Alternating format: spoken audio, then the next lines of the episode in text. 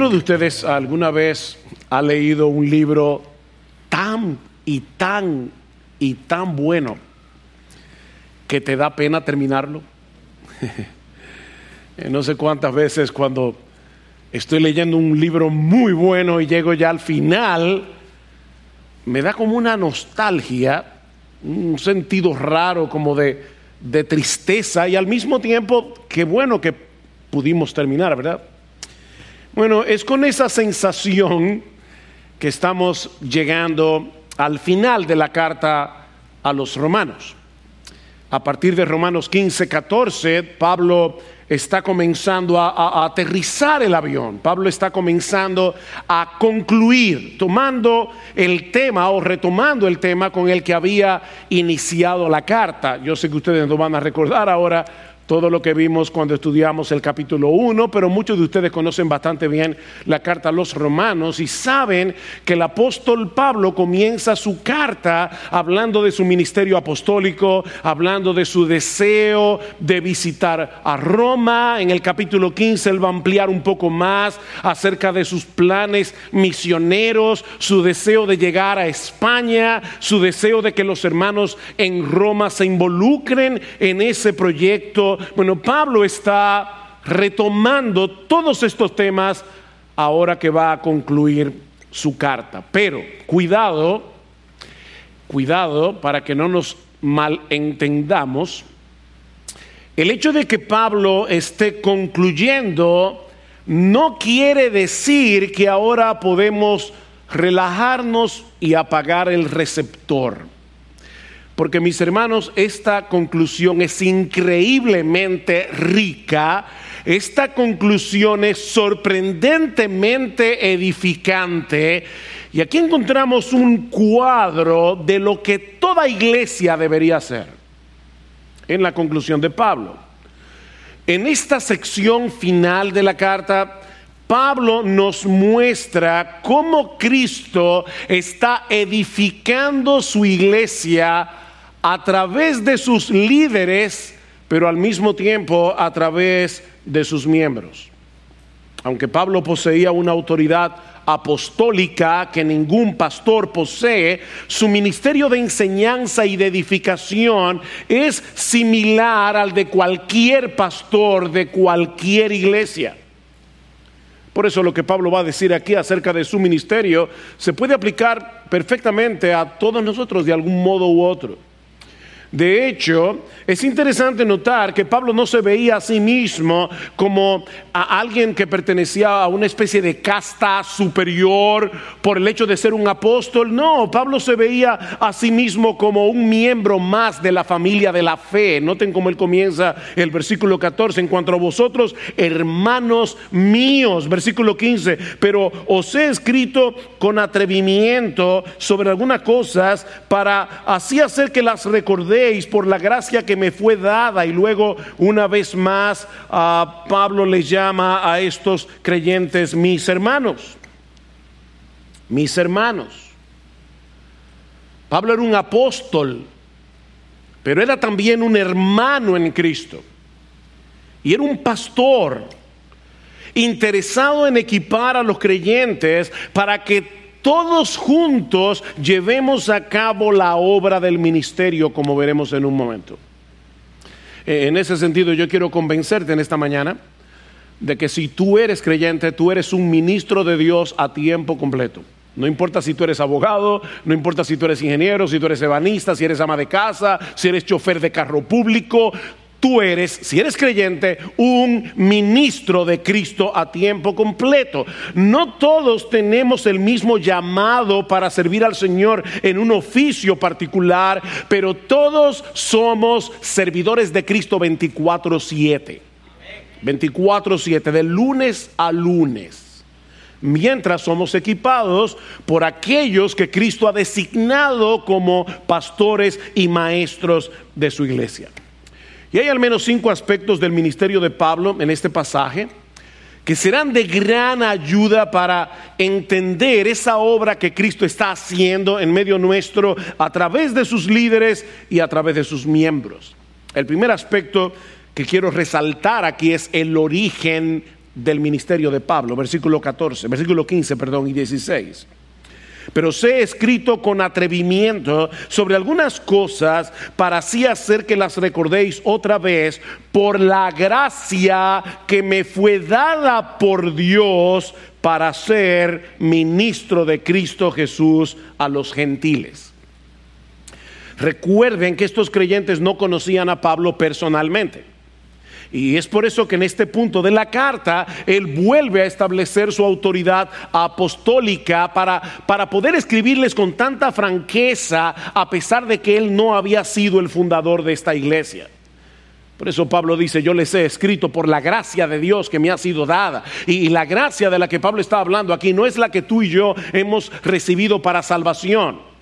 Pablo está hablando de la gracia de haber sido llamado para ser un apóstol de Jesucristo.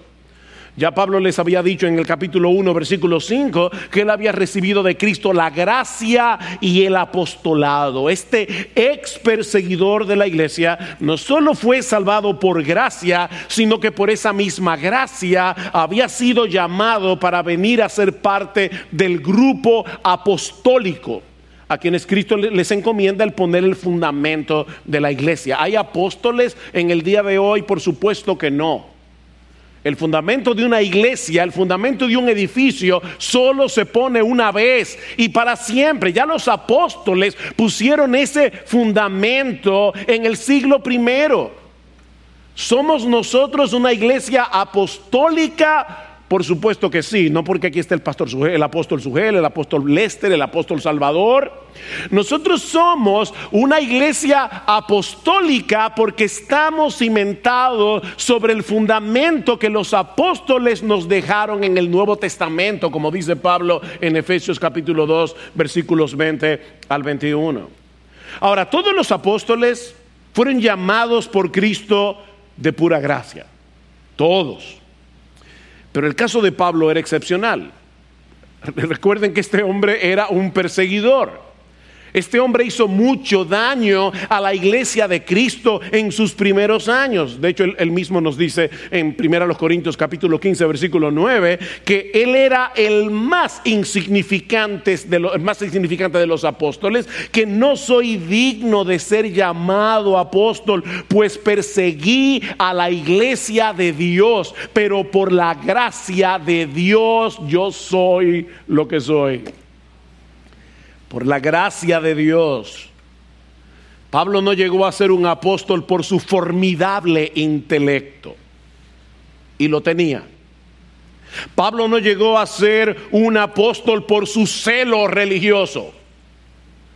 Pablo llegó a ser un apóstol únicamente por la gracia del Dios trino. Y no sé si ustedes se dieron cuenta en el pasaje, pero las tres personas de la Trinidad son mencionadas explícitamente en este texto, envueltas en el llamado y en el ministerio de Pablo, capítulo 14, capítulo 15, perdón, versículo 15. Pero os he escrito con atrevimiento sobre algunas cosas para así hacer que las recordéis otra vez por la gracia que me fue dada por Dios. Y evidentemente Pablo ahí está hablando de Dios el Padre. ¿Para qué? Versículo 16, para ser ministro de Cristo Jesús a los gentiles, para que a manera de sacerdote el Evangelio, le presente a manera de sacerdote el Evangelio de Dios, a fin de que la ofrenda que hago de los gentiles sea aceptable, santificada por el Espíritu Santo. La gracia de Dios el Padre para ser un ministro de Dios el Hijo, de Cristo Jesús, una obra santificada por el Espíritu Santo. Las tres personas de la Trinidad actuando en conjunto para que la iglesia pudiera recibir el beneficio del ministerio de Pablo. Ahora, ¿saben qué, mis hermanos? Lo mismo que se dice aquí de Pablo se puede decir de todos aquellos que son llamados y cualificados por Dios para el oficio pastoral.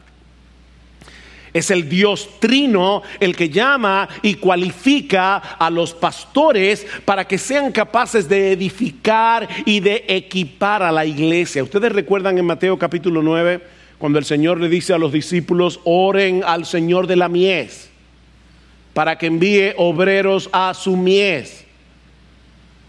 ¿Quién es el Señor de la mies? Evidentemente Dios el Padre. ¿Y cómo lo sabemos? Porque es Dios el Hijo el que les está diciendo, oren al dueño de la mies. Él no dice, orenme a mí, oren, oren al dueño de la mies, a Dios el Padre. Así que Dios el Padre es el que envía obreros a su mies.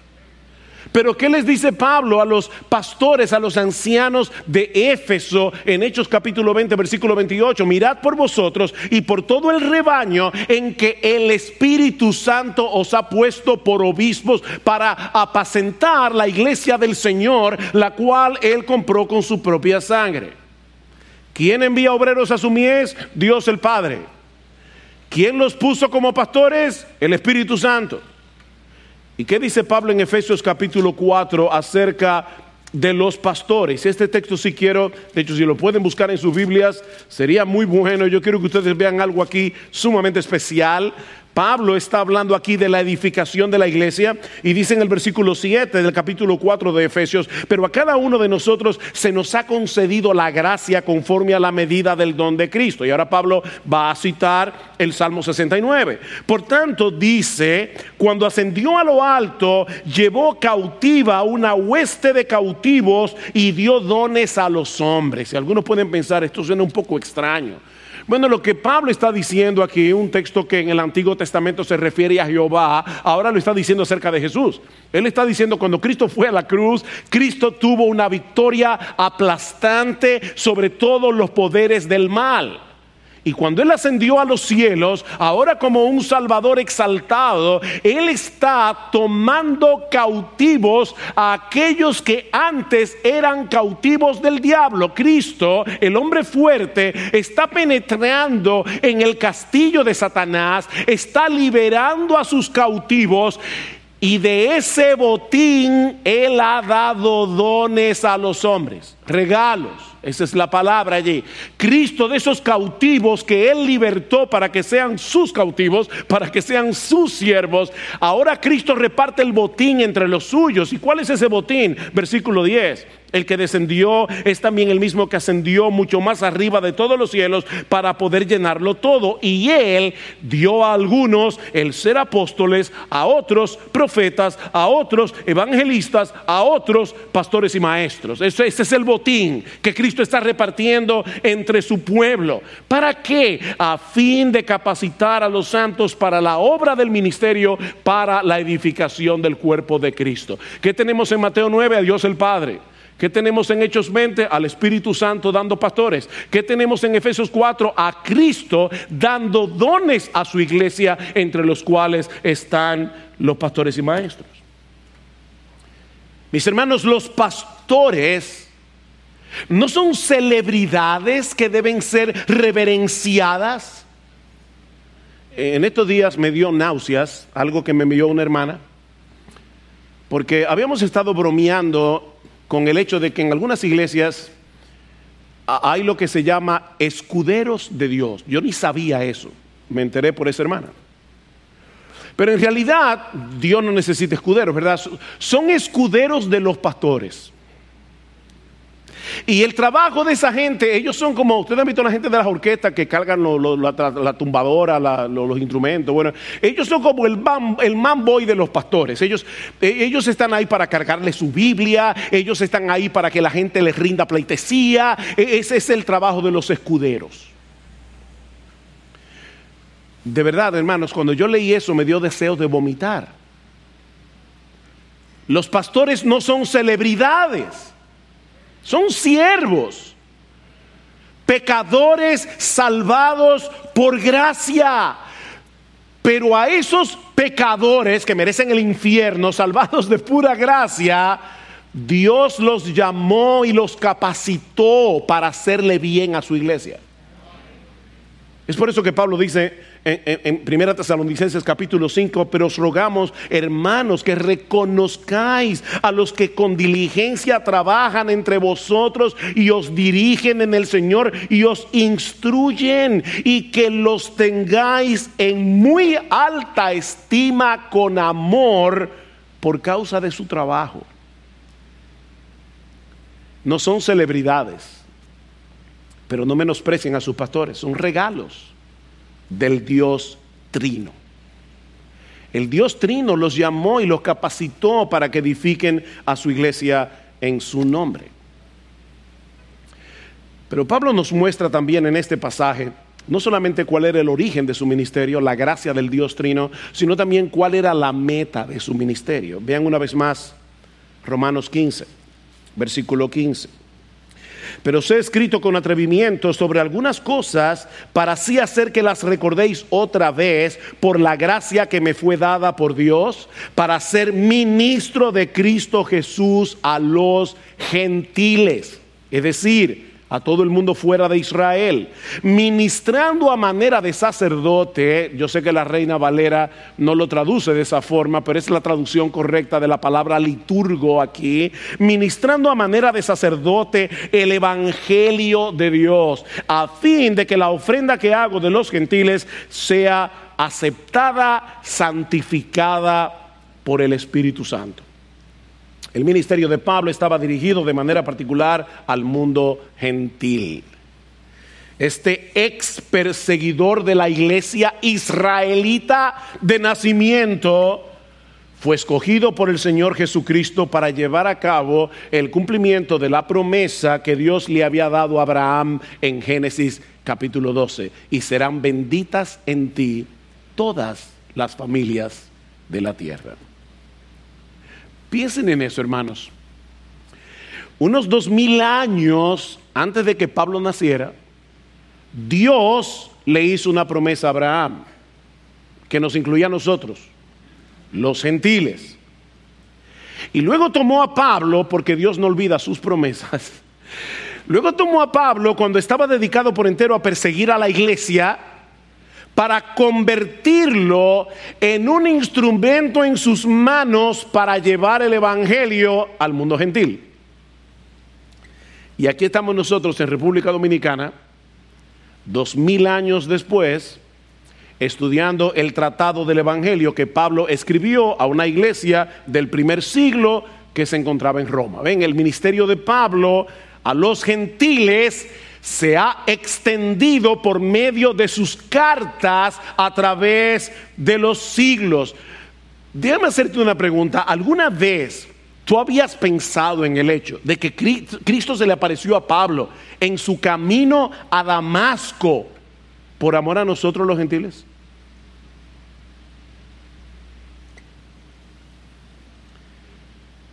Mis hermanos, ¿qué fue lo que movió a Pablo a escribir esta carta a los romanos para que ahora nosotros podamos tener un mejor entendimiento del Evangelio y sus implicaciones y nuestro lugar en el plan redentor de Dios a pesar de no ser israelitas de nacimiento. ¿Qué fue lo que movió a Pablo? La gracia de Dios.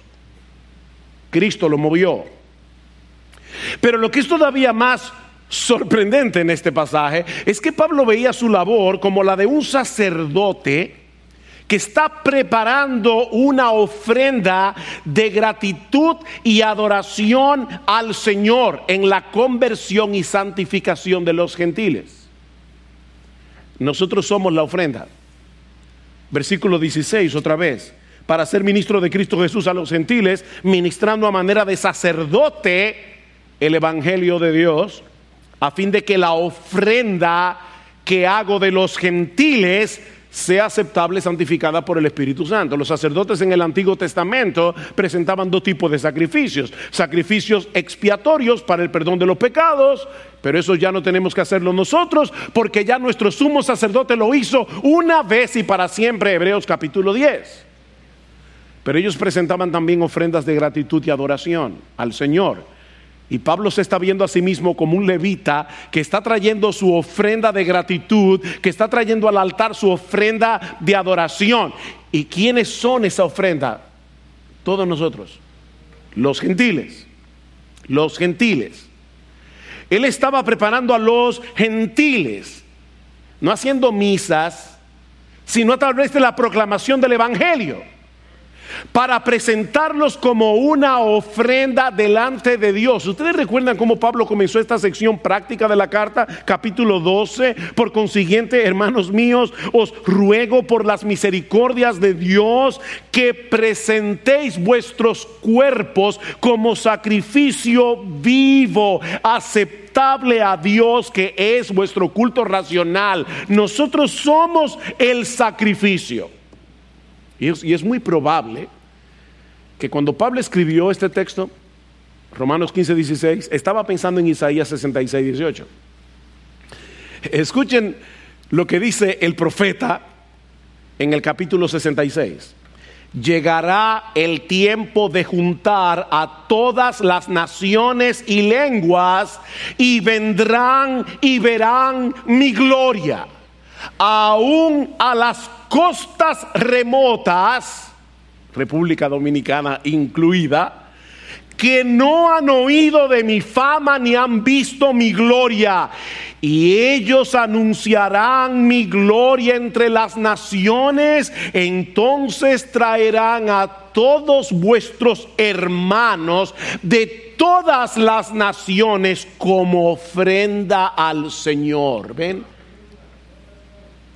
Y, aquí está Pablo diciendo, yo soy uno de esos que está trayendo su ofrenda al Señor. ¿Cuáles son esas ofrendas? Las naciones gentiles. Pablo amaba a su nación, pero amaba más a Dios.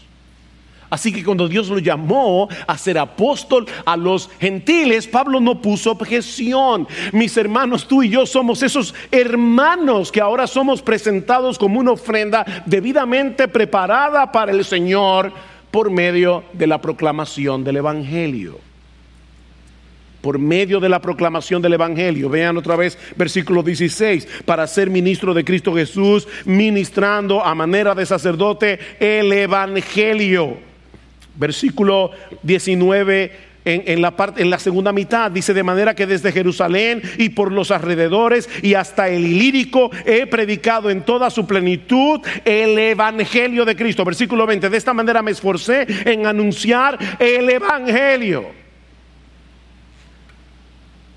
Es por medio del evangelio que nosotros fuimos traídos a salvación, pero saben que hermanos, es por medio de ese mismo evangelio que ahora nosotros podemos avanzar hacia la madurez. Ninguna iglesia va a llegar a un punto tal de crecimiento que va a decir, ya nosotros podemos dejar el evangelio detrás, ese es el ABC de la vida cristiana. No, no, no, mis hermanos, el evangelio no es el ABC de la vida cristiana, el evangelio es la A hasta la Z de la vida cristiana. No podemos salir de los contornos del evangelio. Ahora, mis hermanos, eso debe impactar profundamente la perspectiva que tú y yo tenemos de lo que sucede aquí cada domingo. Nosotros no venimos aquí a, cantar unos cuantos himnos y a, escuchar una charla bíblica. E, es por eso que que nosotros no simplemente venimos aquí y decimos, bueno, ah, vamos a, vamos a predicar la palabra. Este es un centro de predicación. Tú vienes aquí, por eso es que hay gente que va de iglesia en iglesia a oír predicadores. No, no, no, nosotros no vamos de iglesia en iglesia a oír predicadores. Nosotros pertenecemos a una iglesia local donde hay muchas cosas que se hacen en conjunto, incluyendo congregarnos el domingo. Ahora la pregunta es, ¿para qué nos congregamos el domingo? Bueno, mis hermanos, visualízalo de esta manera. Este es un gran altar en el que los creyentes están siendo santificados por medio de la palabra cantada, orada, predicada, para ser presentados como un sacrificio vivo y santo aceptable a Dios. Tú eres un cordero, un, sacrificio vivo que está siendo preparado aquí para ese sacrificio vivo. Tú vienes a la iglesia cada domingo con, esa expectativa. Wow, Cristo me hablará por medio de su palabra. Cristo me hablará por medio de su palabra. Aunque esa palabra sea expuesta por hombres que no son otra cosa que pecadores salvados por gracia y equipados por esa misma gracia para el bien de la iglesia. Y eso nos lleva al tercer aspecto del ministerio de Pablo, Ya hemos visto su origen, hemos visto su meta. Veamos ahora el poder detrás de su ministerio. El poder detrás de su ministerio. Versículos 17 y 18. Por tanto, en Cristo Jesús he hallado razón para gloriarme, he hallado razón para jactarme en las cosas que se refieren a Dios porque no me atreveré a hablar de nada sino de lo que Cristo ha hecho por medio de mí para la obediencia de los gentiles, la obediencia a la fe, como dice en el capítulo 1 de Romanos versículo 5, es decir, traernos a la fe, que nosotros podamos responder al llamado del Evangelio, dice, para la obediencia de los gentiles en palabra y en obra. En palabra y en obra. Pablo no se jactaba en lo que él estaba haciendo. Y miren que Pablo fue un individuo excepcional. Yo no creo que haya habido en la historia de la iglesia una persona que le haya predicado a tanta gente como Pablo, ni que haya fundado tantas iglesias como Pablo. Sin embargo, él está diciendo que yo no me jacto en lo que yo he hecho, sino en lo que Cristo está haciendo por medio de mí. Y hermanos, hay un misterio aquí. Pablo se esforzaba en hacer bien su trabajo. Eh, eh, él debía hacer lo que él tenía que hacer. Por eso dice al final del versículo 18, en palabra y en obra. En palabra y en obra. ¿Quién había pronunciado esas palabras? ¿Quién había hecho esas obras? Pablo. Pablo. De hecho, escuchen lo que sigue diciendo en el versículo 19, con el poder de señales y prodigios, en el poder del Espíritu de Dios, de manera que desde Jerusalén y por los alrededores hasta Ilírico he predicado, ¿quién? Pablo, en toda su plenitud el Evangelio de Cristo. De esta manera me esforcé, ¿quién? Pablo, en anunciar el Evangelio.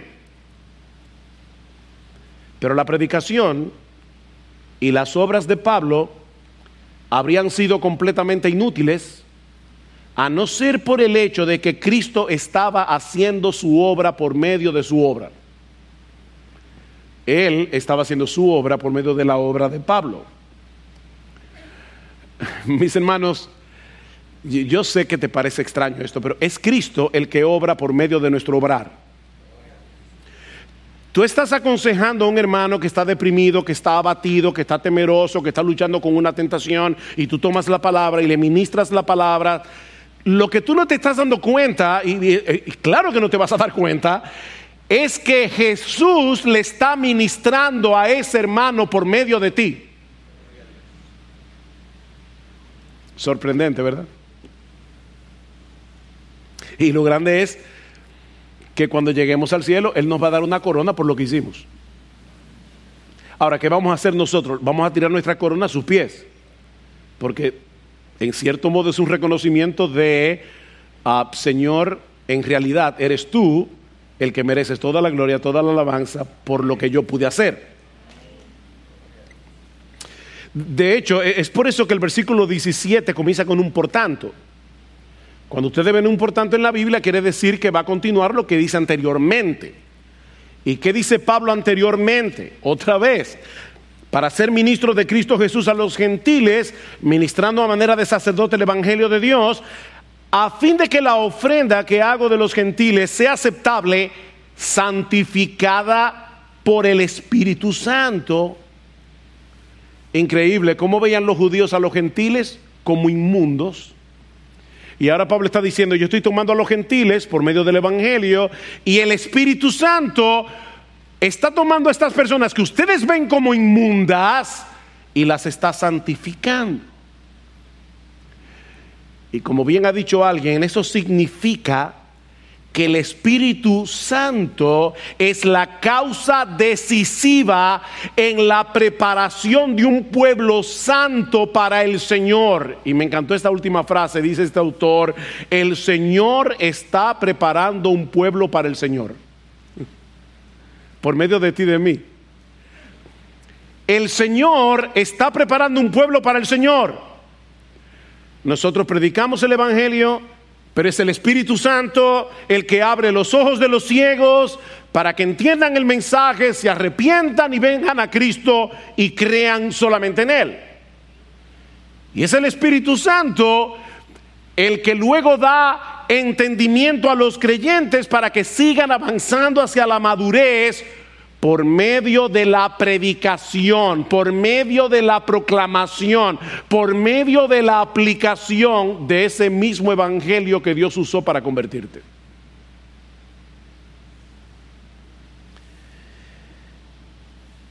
Insisto, esto es un misterio, pero mis hermanos, es Dios el que hace la obra mientras nosotros obramos. Por la gracia de Dios yo soy lo que soy, su gracia no ha sido en vano para conmigo, por la gracia de Dios. Aquí está el antídoto contra el orgullo. No, no, no es decir, no, no, yo, yo soy un inútil, yo no puedo hacer nada. Yo, no, no, no, tú tienes dones, tienes talentos que Dios te dio. Úsalos y hazle bien a tu, al pueblo de Dios por medio de esos dones. Pero cuando alguien venga a ti y te diga, wow, gracias, me ministraste, me ayudaste, entonces dite a ti mismo por la gracia de Dios yo soy lo que soy y su gracia no ha sido en vano para conmigo. Escribiendo a los colosenses, Pablo les dice al final del capítulo 1 que a través de su ministerio, escuchen esto, Dios quiso dar a conocer las riquezas de la gloria de este misterio entre los gentiles, que es Cristo en vosotros la esperanza de gloria, a quien anunciamos amonestando a todo hombre y enseñando a todo hombre en toda sabiduría, a fin de presentar perfecto en Cristo Jesús a todo hombre. Aquí está Pablo presentando el sacrificio delante de Dios. Pero ahora escuchen, para lo cual también trabajo luchando según la potencia de Él, la cual actúa poderosamente en mí. ¿Quién trabaja? Pablo. ¿Cuál es el poder que actúa? El poder de Dios. Hermanos, nosotros no somos robots en las manos de Dios. Nosotros decidimos hacer cosas en nuestro servicio para Él. Eres tú el que debes organizar tu tiempo, eres tú el que debes decidir, dejar de perder el tiempo en boberías y, y dejarte usar por Dios. Er, eres tú el que tomas esa decisión. Pero ¿sabes qué? tú tomas esa decisión, pero es Dios el que produce el querer como el hacer por su buena voluntad. Filipenses 2, 12. Y es Dios el que toma tu hacer, el que toma tu servicio y lo hace eficaz. ¿Quién entiende eso? Bueno, yo no creo que de este lado de la eternidad vamos a entenderlo, pero mientras tanto, mi hermano amado, mi hermana amada, haz lo que tú tengas que hacer y deja que Dios obre. De hecho, me llamó la atención, no había visto esto honestamente hasta que alguien me lo hizo ver, pero noten lo que dice Pablo en el versículo 15. Pero os he escrito con atrevimiento, yo he escrito una carta con atrevimiento sobre algunas cosas para así hacer que las recordéis otra vez por la gracia de Dios que me fue dada por Dios. ¿Quién escribió la carta? Pablo. ¿Quién decidió escribirla? Pablo, por la gracia de Dios que le fue dada la gracia de Dios actuando en él produjo el querer como el hacer para que él escribiera la carta a los romanos y hoy todos nosotros podamos estar beneficiándonos de esa carta. Aleluya. Qué, qué, qué cosa más increíble. Ahora, mis hermanos, esto debe ser un gran aliento para todos nosotros, porque si bien es cierto que Pablo era un hombre extraordinario en muchos sentidos, él no se gloriaba en ninguno de sus talentos naturales. Pablo tenía un intelecto formidable, pero él no se gloriaba en eso. De hecho, eh, en Filipenses 3, ustedes recuerdan lo que dice de su pedigrí, lo tengo por basura. Todo eso que yo adquirí eh, como, como un buen israelita, yo lo tengo por basura. Para gloriarme únicamente en Jesucristo. Si él no se gloriaba en ninguno de sus talentos, en ninguno de sus dones, porque él sabía que no sirven para nada sin la gracia de Dios. Ahora, ¿saben lo que eso significa? Y aquí está la nota de aliento. que es por esa misma gracia que todo creyente es útil en el reino de Dios, aunque no tenga los talentos ni los dones extraordinarios que Pablo tenía. No necesitamos ser un Pablo para que Dios nos use. Pablo les recuerda a los corintios que a lo necio del mundo escogió Dios para avergonzar a los sabios. Y lo débil del mundo escogió Dios para avergonzar a lo fuerte. Y lo vil del mundo y lo menospreciado escogió Dios. Y lo que no es para deshacer lo que es, a fin de que nadie se jacte en su presencia.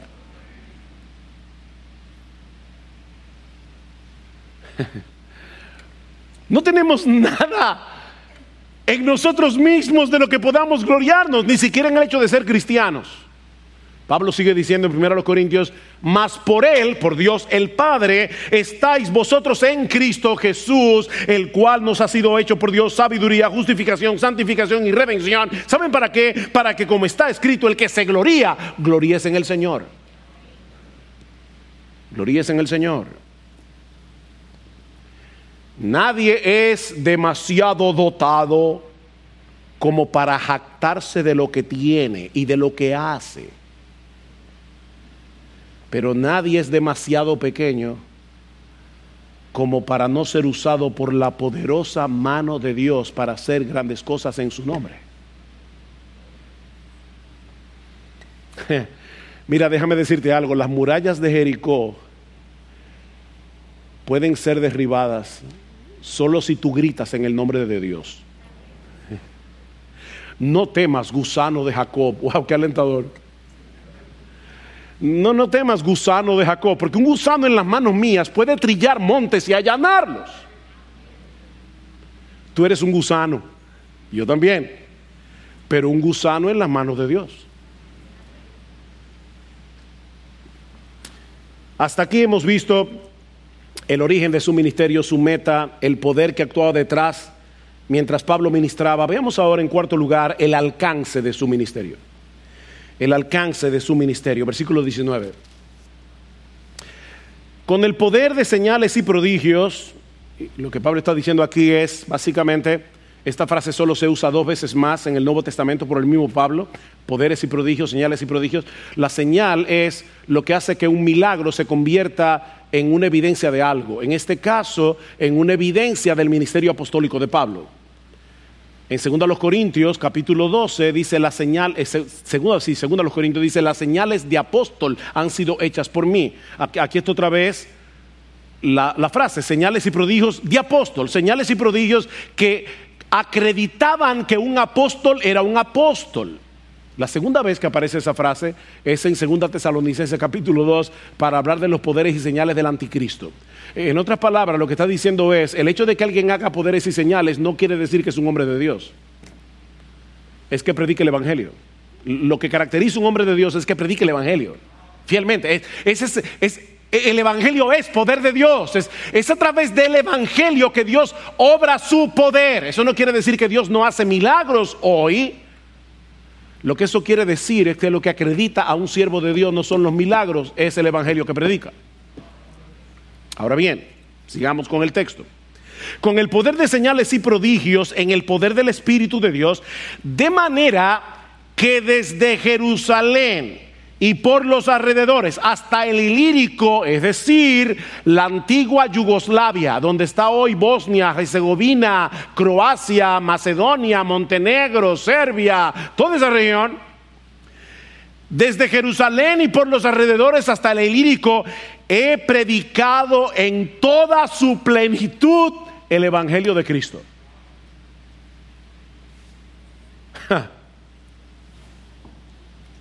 Miren mis hermanos, de Jerusalén hasta Ilírico, hasta Ilírico, hasta Yugoslavia, hay unos dos mil kilómetros en línea recta.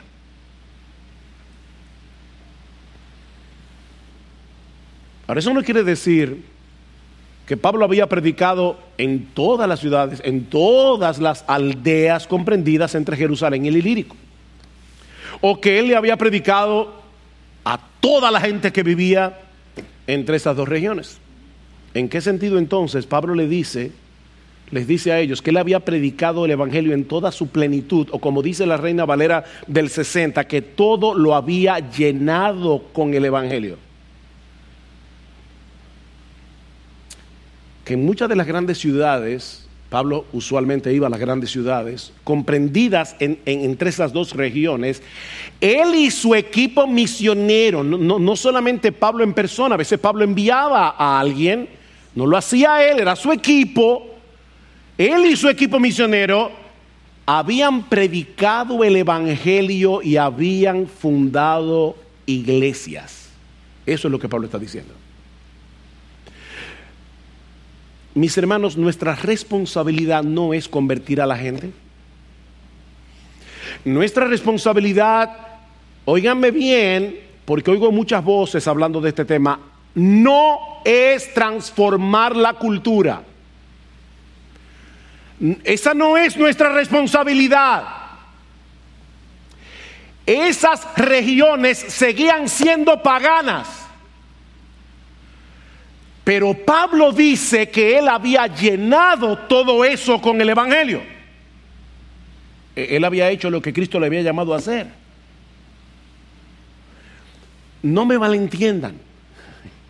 Yo no estoy diciendo que el Evangelio no posea la potencialidad para transformar las culturas. Solo tenemos que leer la historia para ver eso en acción. Lo que yo estoy diciendo es que nuestro llamado es predicar el Evangelio y establecer iglesias. Sin descuidar al mismo tiempo las iglesias que ya están establecidas. Eso es lo que nosotros vemos en el ministerio de Pablo. Por un lado, Pablo se esforzaba por predicar el Evangelio en aquellos lugares donde Cristo no era conocido. Vean el versículo 20. De esta manera me esforcé en anunciar el Evangelio, no donde Cristo ya era conocido para no edificar sobre el fundamento de otros, sino como está escrito, aquellos a quienes nunca les fue anunciado acerca de Él verán y los que no han oído entenderán. Quiere el Señor levantar entre nosotros hombres y mujeres que posean ese mismo anhelo ¿Saben por qué hoy hay evangelio en República Dominicana? Porque en algún punto de la historia, y específicamente eso sucedió en el siglo XVIII, algunos hombres decidieron venir a anunciar el evangelio donde Cristo no era conocido. Y por eso tú y yo estamos aquí hoy. Gloria al Señor por eso. De hecho, estaba pensando, no me quiero meter en ese tema, tengo que resistir la tentación, pero miren, la historia del Evangelio en América Latina es fascinante, porque a, principios del siglo XX, ¿saben cuántos evangélicos habían en América Latina entera? 50 mil. Pero las naciones comenzaron a independizarse de España y es increíble cómo Dios usó. Piensen en República Dominicana, los trinitarios. ¿Alguna vez tú has pensado que Dios usó a los trinitarios para eliminar la hegemonía? En este caso era de Haití, pero muchas de las naciones latinoamericanas se independizaron de España, dejaron de ser una colonia española y eso permitió que empresarios comenzaran a venir a países como los nuestros a hacer inversiones y muchos de esos empresarios eran cristianos. Y así comenzó a penetrar el Evangelio en nuestros países y hoy somos millones.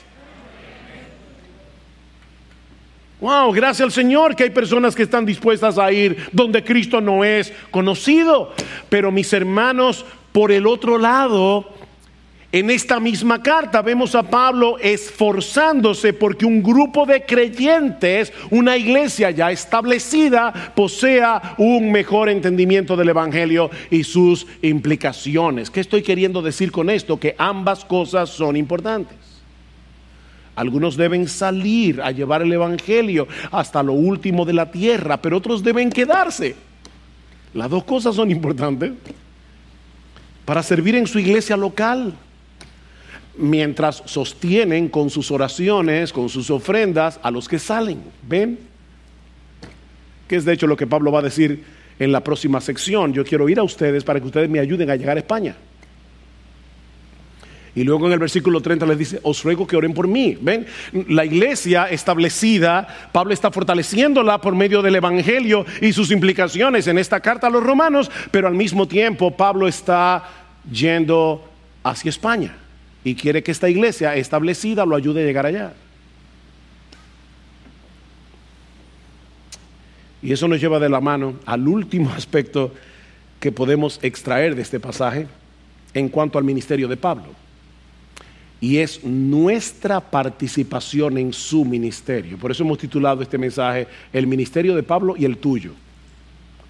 El ministerio de Pablo y el tuyo. Versículo 14. Dejé este versículo que es el primero para el final, a propósito. Porque yo quiero que ustedes vean ahora todo, todo lo que Dios había hecho el Dios Trino, por su gracia, llamó a Pablo, lo movió a escribir esta carta y también pone pastores en su iglesia. ¿Para qué?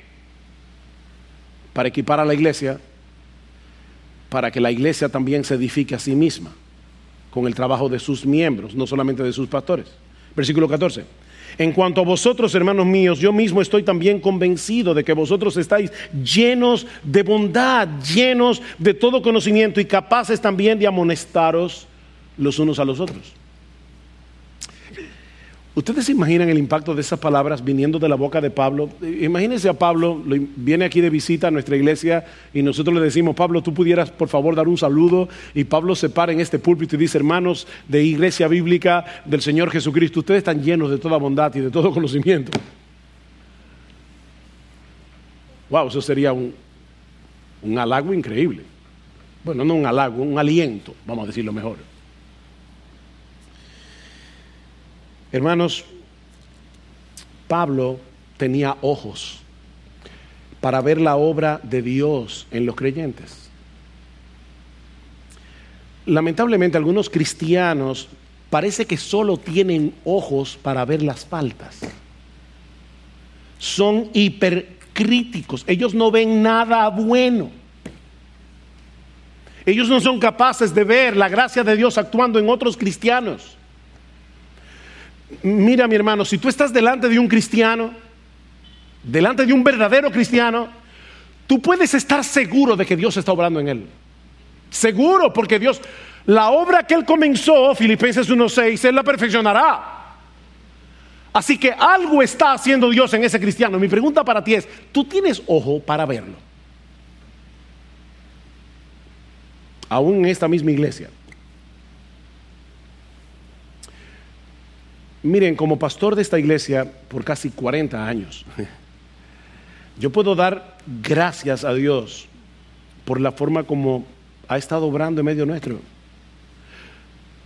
Porque se puede decir de muchos de ustedes, de verdad, de verdad de corazón, se puede decir de muchos de ustedes que están llenos de bondad y de conocimiento y, que pueden amonestarse unos a otros. Ahora, e, estas palabras del versículo 14 no dejan de ser sorprendentes si las leemos a la luz de la descripción que Pablo da de los impíos en el capítulo 3. ¿Qué dice Pablo de los incrédulos en Romanos 3? No hay quien haga lo bueno, no hay ni siquiera uno. Sepulcro abierto es su garganta, con su lengua engañan, veneno de áspides hay debajo de sus labios, su boca está llena, llena de maldición y de amargura. La pregunta es, ¿cómo llegamos del capítulo 3 al 15? ¿Cómo, llegamos de llenos de maldición y de amargura a llenos de bondad y de todo conocimiento por el poder del Evangelio? estos creyentes de Roma encajaban en la descripción de Romanos 3 cuando no conocían a Jesús. Pero ahora están llenos de bondad. Llenos de bondad. Esa palabra abarca la idea de rectitud, pero también de dulzura y generosidad, llenos de bondad. Probablemente todos nosotros nos hemos topado con personas que dicen ser cristianas, que pueden expresar con precisión todos los artículos de su fe, pero carecen de ternura, carecen de misericordia. Yo creo que ese era el tipo de persona a la que se refería Mark Twain ah, con su ironía característica.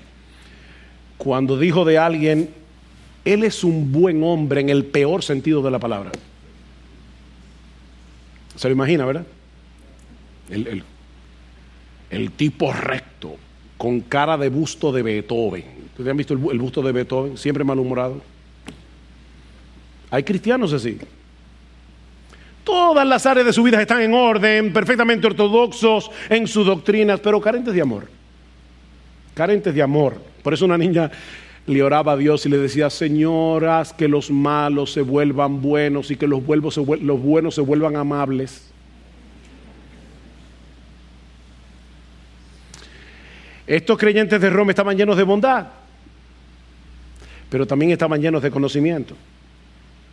El mensaje del Evangelio los había equipado de tal manera que ahora eran capaces de amonestarse. Esta palabra noutefia en griego significa poner en la mente de alguien lo que parece que no está allí. Es, es, una palabra que podemos traducir consejería. ¿Saben lo que Pablo está diciendo? Que todos los miembros de cualquier iglesia lleno de bondad lleno de conocimiento pueden ser consejeros. No tienen que ir a la universidad a estudiar psicología. Ustedes son capaces de hacerlo. Ustedes son capaces de amonestarse unos a otros porque están llenos de bondad y están llenos del Evangelio y sus implicaciones. Mis hermanos, todos tenemos puntos ciegos y necesitamos que alguien nos lo haga ver. Todos somos, todos tenemos inmadureces en nuestra vida y necesitamos que otros nos ayuden a crecer. Nos necesitamos y no son los pastores únicamente los que deben hacer ese trabajo. Ellos están allí para equiparnos a través de la predicación de la palabra, de modo que cada vez más seamos eficaces para llevar a cabo nuestro ministerio a favor de los demás. Eso fue lo que vimos hace un momento en el pasaje de Efesios 4. Recuerdan, Cristo ha dado pastores y maestros a fin de capacitar a los santos para la obra del ministerio, para la edificación del cuerpo de Cristo. Todos hacemos la obra del ministerio con los dones que Dios ha dado a cada uno. Primera de Pedro 4:10, cada uno según el don que ha recibido, ministrelo a los otros. Ven, todos somos ministros a tiempo completo ministrelo a los otros como buenos administradores de la multiforme gracia de Dios. Si alguno habla, tal vez tu don es de hablar, aconsejar, predicar, enseñar, alentar. Hable conforme a las palabras de Dios. Si alguno ministra, tal vez tu don es servir. Tú estás allí para servir. Ministre conforme al poder que Dios da. ¿Saben para qué? Para que en todo sea Dios glorificado por Jesucristo, a quien pertenecen la gloria y el imperio por los siglos de los siglos. Amén. Somos ministros a tiempo completo, independientemente del trabajo que hacemos para vivir. Cristo nos compró con su sangre, Cristo nos capacitó con su espíritu para que podamos servir a los demás. De modo que todos juntos sigamos creciendo a su imagen. ¿Recuerdan el texto que yo les cité de 1 Tesalonicenses capítulo 5, donde dice que tengamos en alta estima aquellos que nos amonestan, que nos presiden en el Señor, los pastores? Ahora escuchen lo que sigue diciendo Pablo en el otro versículo. Y os exhortamos, hermanos, no pastores, hermanos, a que amonestéis a los indisciplinados, animéis a los desalentados, sostengáis a los débiles y seáis pacientes para con todos. Porque uno quisiera, ¿verdad?, que uno va a un hermano desalentado, le da una promesa bíblica, todo obra para bien, Romanos 8:28, y ya la persona salió del desaliento. No, esto no funciona así. Tú alentaste a alguien esta semana. Piensa en esta semana que pasó. ¿Tú, tú alentaste a algún desanimado. Tú exhortaste a alguien que se está como descarriando.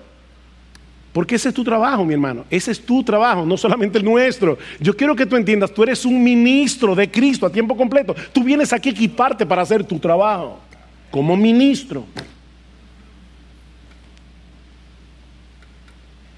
Cuando era un recién convertido, no acostumbro a hacer historias personales, pero hoy la voy a hacer. Alguien me preguntó si alguna vez yo había pensado en dejar mis estudios universitarios y prepararme para servir al Señor a tiempo completo. Yo le respondí que yo había tenido ese deseo desde que me convertí, ciertamente fue así, pero yo estaba seguro de que Dios no me había llamado para ser pastor, que yo no tenía esa capacidad. Esa persona me dijo, mira, yo creo que tú estás equivocado y creo que debes pensar y, orar por eso. Ustedes no se pueden imaginar la lucha agónica que comenzó en mi interior a partir de ese momento. Yo tenía 18 años de edad y sentía mucho temor, mucho miedo de dejar la universidad para luego darme cuenta que había cometido un error. Con esa guerra en mi corazón, un domingo en la tarde me tocó dirigir los himnos. En ese momento de la historia de IBCJ habíamos dos directores de himnos. Y uno de los himnos que cantamos esa noche decía lo siguiente en dos de sus estrofas. Que mi vida entera esté consagrada a ti, Señor, que a mis manos pueda guiar el impulso de tu amor. Toma, oh Dios, mi voluntad y haz la tuya nada más. Toma, sí, mi corazón, por tu trono lo tendrás. Mientras cantaba ese himno, yo de verdad sentí que yo era el ser más hipócrita de la tierra. Porque yo no me veía dispuesto a dejar mi carrera y entregarme por entero a servir al Señor en el ministerio pastoral. Y cuando terminé de dirigir los himnos, tuve que salir del salón, esconderme en uno de los cuartos que tenía nuestro edificio en la Rodríguez Urdaneta y comenzar a llorar a lágrimas vivas. Yo creo que ese momento fue crucial en mi vida para tomar una decisión de la que nunca me he arrepentido. Pero lo que yo no podía ver en ese momento, y es lo que yo quiero que tú veas esta mañana, es que ese himno no fue compuesto para mover a los creyentes a dejar sus carreras para servir al Señor como pastores o misioneros. Ese himno es para todos. Ese himno es para todos que mi vida entera esté, la tuya, no, no solo la mía o la de Salvador o la de Lester o la de Miguel Linares o la de Marcos Peña, que mi vida entera esté consagrada a ti, Señor, que a mis manos pueda guiar el impulso de tu amor. El amor de Cristo nos constriñe pensando esto, que si Él murió por todos, luego todos morimos. ¿Para qué? Para que ya no vivamos para nosotros mismos, sino para Él. Y, qué privilegio, hermanos, que nosotros podamos servir a Cristo y que Cristo pueda obrar a través de ti y de mí. En el momento de nuestra conversión, nosotros dejamos de pertenecernos a nosotros mismos para pertenecerle solamente a Él y para servirle solamente a Él con todo lo que somos y con todo lo que tenemos. Todo creyente es un servidor de Cristo a tiempo completo. Porque todos tenemos la responsabilidad de tomar lo que aprendemos a través de la lectura de la palabra, a través de los libros que leemos, a través de la predicación en la iglesia, para servir a los demás. Si quiere el Señor levantar un ejército de hombres y mujeres que estén dispuestos a servir a Cristo en el oficio pastoral, o que estén dispuestos a dejar su zona de comodidad y llevar el Evangelio hasta lo último de la tierra. Nosotros necesitamos hombres y mujeres así. Pero mis hermanos, también necesitamos un ejército de hombres y mujeres que estén dispuestos a servir en su iglesia local, amonestando a los indisciplinados, animando a los desalentados, sosteniendo a los débiles y siendo paciente para con todos. Y noten que Pablo no está mencionando allí nada memorable, nada extraordinario, nada dramático. Es tomar un teléfono y, animar a un desanimado. Eh, eh, eh, es, es, hablar con un hermano después del culto y decir, hermano, te veo triste, ¿qué te pasa? Es, es, decir, yo no estoy viendo al hermano tal visitando la iglesia, ¿qué está pasando? ¿Es, ¿Es por un problema de salud o es que se está descuidando en su fe? Llámalo. Somos un ejército de sacerdotes. Todos los creyentes pueden y deben involucrarse haciendo estas cosas en el nombre de Cristo y para su gloria. De modo que al final de nuestros días podamos escuchar estas dulces, estas benditas, estas gloriosas palabras de nuestro bendito y glorioso Señor. Bien, buen siervo y fiel. Sobre poco fuiste fiel. Nada dramático. Sobre poco fuiste fiel. Sobre mucho te pondré. Ven y entra en el gozo de tu Señor.